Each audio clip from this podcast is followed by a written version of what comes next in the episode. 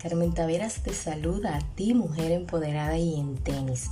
Damos continuidad a nuestra serie Retomando el Control, una serie para tomar el control de nuestra salud y de nuestro peso.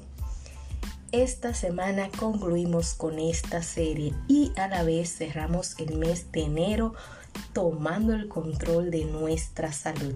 Les cuento que mañana a las 5 a.m. arrancamos con el Club MedFit, Club Mujer Empoderada y en Tenis Fitness. Es un club que reúne a mujeres de distintos países que han decidido crear hábitos saludables y a la vez fomentar la lectura. Te invito a conocer más de este club visitando nuestra página web www.mujerempoderadayentenis.com. Quien quita te animes y seas una de nosotras. 1, 2, 3 al aire, episodio número 25, Bajo Sal. Con este título de seguro te estarás preguntando de qué va este episodio. Pues te ayudo con eso, con la siguiente pregunta. ¿Qué es la sal? ya estás entendiendo. Sal común o sal de mesa es el cloruro de sodio o cloruro sódico. Es la unión de dos iones, sodio en el 39.34% y cloro en el 60.66% de su composición. Un gramo de sal común contiene 392 miligramos de sodio.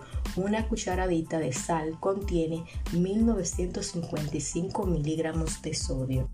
Existen tres tipos de sal según su elaboración, evaporada, marina y minera, siendo estas dos últimas ricas en otros minerales como calcio, magnesio y potasio. La sal además es enriquecida con otros minerales como el flúor para evitar las caries dentales, con el yodo para evitar la aparición del bocio. Es la única roca comestible para el ser humano y más antigua. Se comercializa en dos formas, sal refinada en forma de cristales homogéneos y blancos y sal sin refinar en forma de cristales irregulares y menos blancos. La sal le proporciona el sabor salado a los alimentos, sabor que es captado por los receptores químicos en las papilas gustativas de los dos tercios anteriores de la lengua. Los niños menores de 4 meses y adultos mayores no detectan el sabor salado.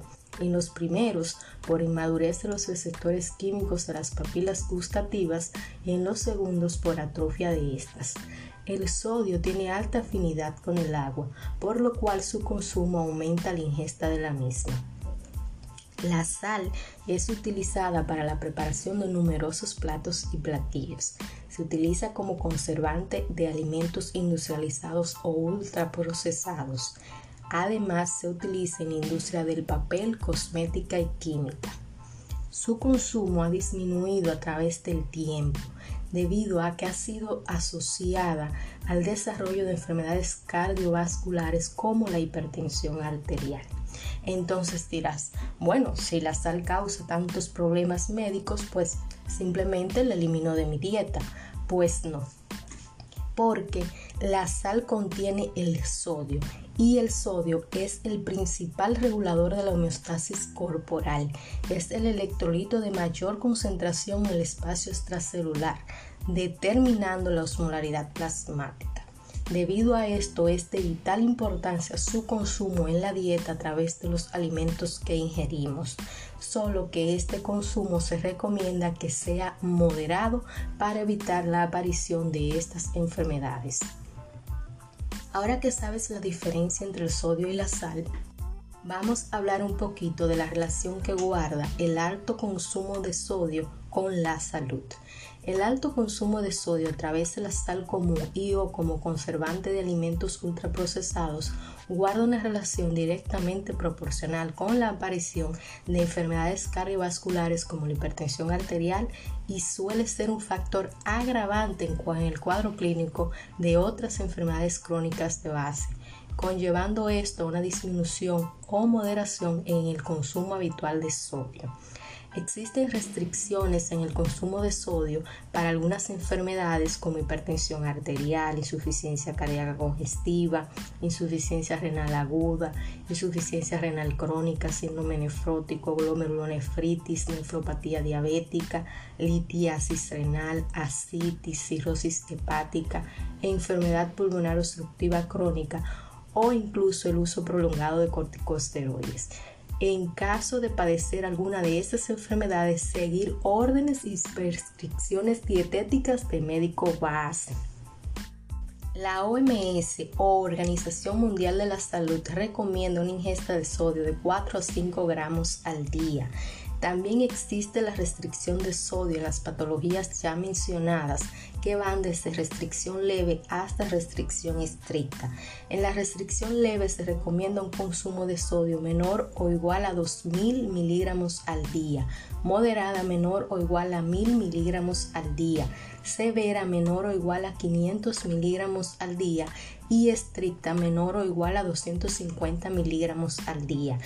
Estas restricciones van a depender del tipo de patología que presente el paciente y van acorde al criterio médico de base.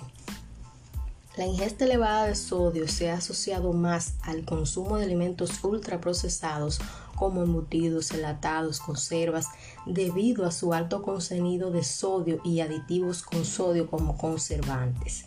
Si vas a optar por estos alimentos, te recomiendo que siempre cheques la etiqueta nutricional y te fijes en la relación que existe entre las kilocalorías totales por porción del alimento con el aporte de sodio en gramos. Te explico. Debe existir una relación menor o igual a 1 entre las kilocalorías totales y los miligramos de sodio de la porción del alimento. Ejemplo, si tienes una galleta cuyo aporte calórico es de 150 kilocalorías y el aporte en sodio es de 200 miligramos, esa galleta es alta en sodio. Si por el contrario tienes una galleta cuyo aporte calórico es de 150 kilocalorías y el de sodio es de 100 miligramos, esa galleta es normal o baja en sodio.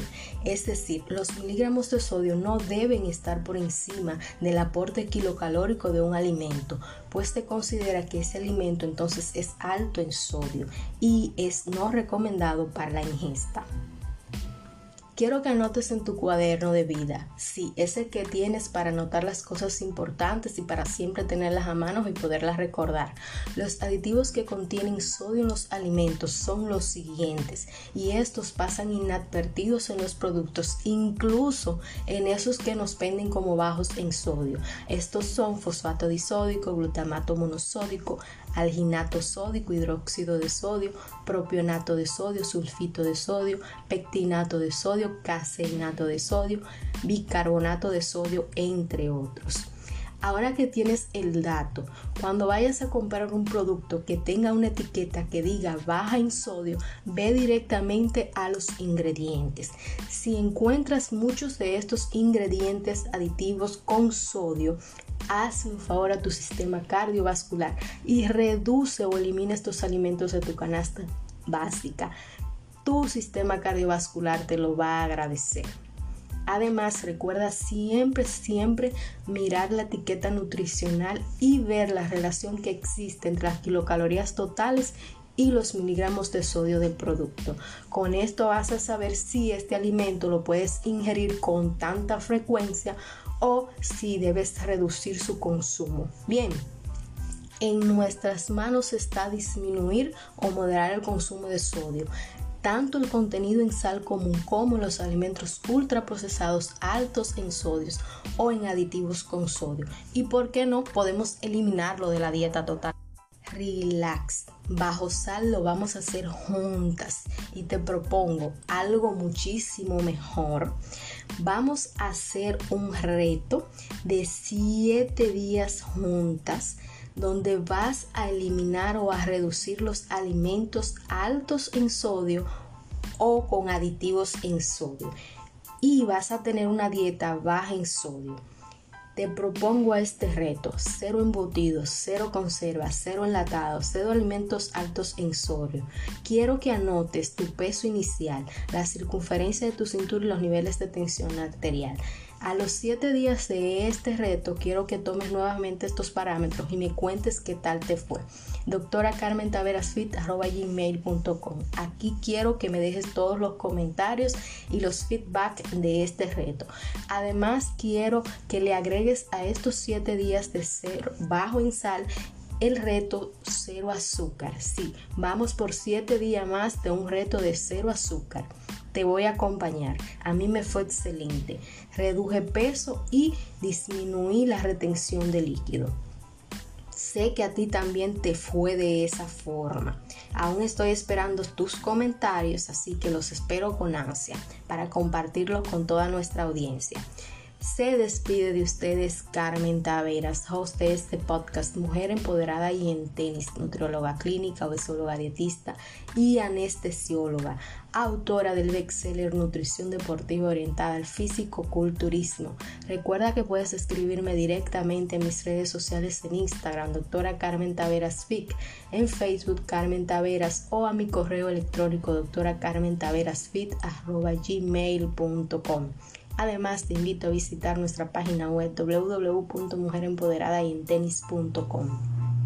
En ella encontrarás todas las herramientas para iniciar el camino a tu mejor versión, de la mano de un grupo de mujeres especializadas y empoderadas de su propia marca personal que han escrito su historia. Déjanos acompañarte a escribir la tuya. Hasta la próxima semana. Feliz inicio de semana. Bye bye.